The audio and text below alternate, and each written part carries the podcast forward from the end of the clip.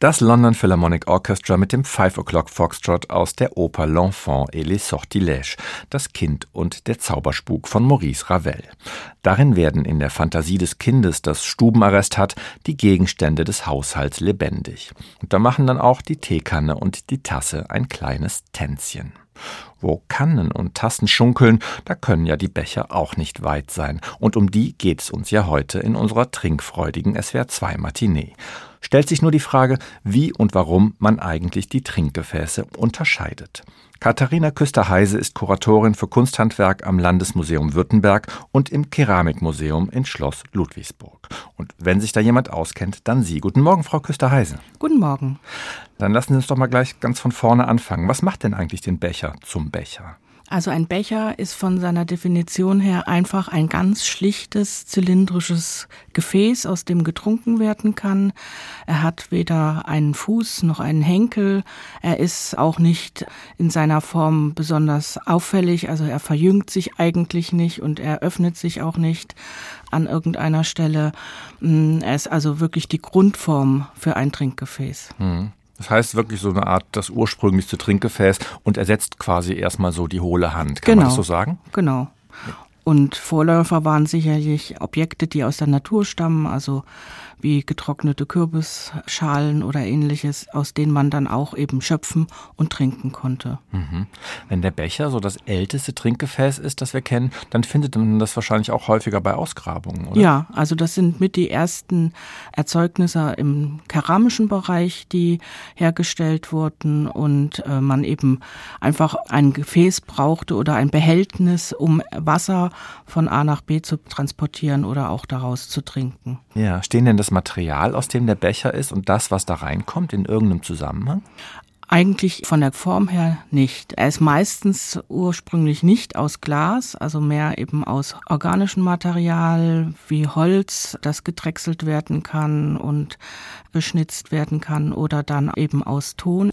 Am Anfang sicherlich erstmal in Aufbaukeramik, also man hatte noch nicht gleich am Anfang die Töpferscheibe, so dass es nicht gedreht wurde mhm. auf der Töpferscheibe und dann wurde es aber auch im Metallbereich natürlich umgesetzt. Also es gibt eben eben auch in der Antike schon Funde, die entweder aus Bronze oder dann auch aus edleren Materialien gefertigt werden konnten. Mhm. Das ist dann wahrscheinlich auch eine Frage der Leute, die die Becher nutzen, also der Klientel. Ne? Genau. Ob man damit was zeigen will, ob man edlere Materialien verwenden kann. Genau. Also mhm. alles, was kostbarer war, war natürlich dann erstmal einer privilegierteren Schicht vorbehalten.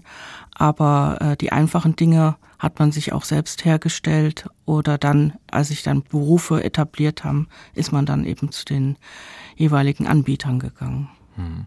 Sind denn die Becher immer auch schon so ein bisschen Moden unterworfen? Ja, also äh, würde ich schon sagen. Also natürlich kann man nicht von großen Marketingkampagnen in der Antike sozusagen ausgehen, aber mhm. sie sind eben auch ein Ehrbeweis gewesen. Also man kennt eben Becher, die überreicht wurden oder eine Auszeichnung eben auch beinhalten oder die Wertschätzung füreinander zum Ausdruck bringen. Mhm. Wie ist denn das bei Ihnen im Keramikmuseum in Schloss Ludwigsburg? Gibt es da überhaupt viele Becher oder ist im Schloss doch eher das feine Porzellan mit Henkel angesagt? Also wir stellen dort aus Keramik vom Mittelalter bis in die zeitgenössische Periode also bis in die Gegenwart. Und da gibt es den einen oder anderen Becher, aber da wir einen Schwerpunkt natürlich auf dem europäischen Porzellan haben, ist da natürlich häufiger die Tasse anzutreffen. Mhm. Jetzt gibt es ja bei allen Moden immer auch noch Becher für ganz besondere mhm. Anlässe, mhm. Taufbecher zum mhm. Beispiel. Was ist denn das für eine Tradition? Ja, das ist eben aus dem Gedanken, meistens waren die dann aus Silber, weil man Silber eben auch den Materialwert dabei hatte und man konnte dann in Notzeiten zum Beispiel solch ein Objekt versilbern, also vermünzen mhm. und daraus Geld generieren. Und es bietet sich natürlich auch an, auf dem Material lässt sich gravieren, da können Sprüche eingraviert werden und Widmungen eben erscheinen und somit bietet sich das an, dass man einem Neugeborenen eben zur Geburt etwas für das ganze Leben schenkt, also der einen dann begleitet vom Anfang bis zum Ende. Hat vielleicht auch was mit dem Taufwasser zu tun, oder? Also ja, grundsätzlich mit dem sicherlich Gedanken. Sicherlich und auch mhm. eben die Wandlung von Wasser in Wein, also die ja. ganzen christlichen Bereiche, die da mit den Getränken zusammenhängen. Mhm. Dann habe ich in der Vorbereitung noch den sogenannten Sturzbecher mhm. gefunden. Was hat es denn damit auf sich? Das ist auch eine Grundform im Grunde genommen des Bechers, wenn er eben nicht zylindrisch ist, sondern eine Kegelform hat. Sprich, er hat keinen Fuß und hat ein spitzes Ende und kann damit nicht wie ein normaler zylindrischer Becher auf seinem Boden stehen, sondern nur umgestürzt, ausgetrunken. Also wenn man das Getränk schon hinuntergestürzt hatte, ah. konnte man ihn auf den Tisch im leeren Zustand stellen.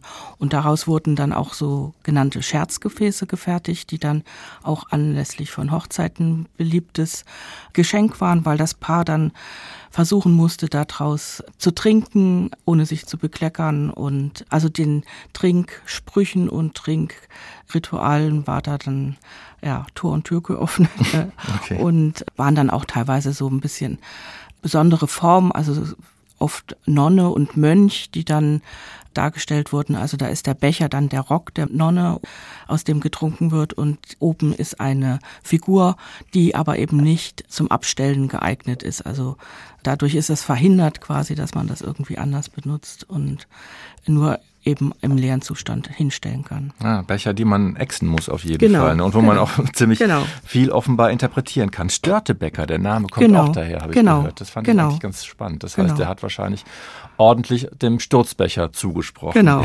In Art und Weise. Wie sieht denn Ihr Kaffeebecher im Büro aus? Haben Sie sowas? Haben Sie einen Lieblingsbecher? Ja, ich habe einen großen, sehr großen Becher, der aber einen Henkel hat. Also da passt ganz viel Tee rein. Mhm.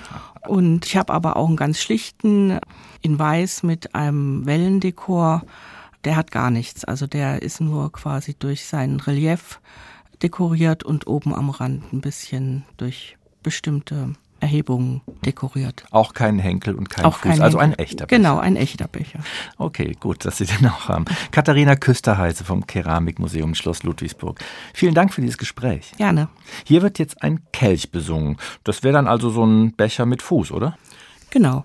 Also ein Kelch entwickelt sich aus dem Becher, in dem nämlich ein Fuß dran gemacht wird. Und es gibt dann auch sogenannte Fußbecher. Und daraus entwickelt sich dann zunehmend der Pokal. Und ein Kelch ist meistens in Pokalform.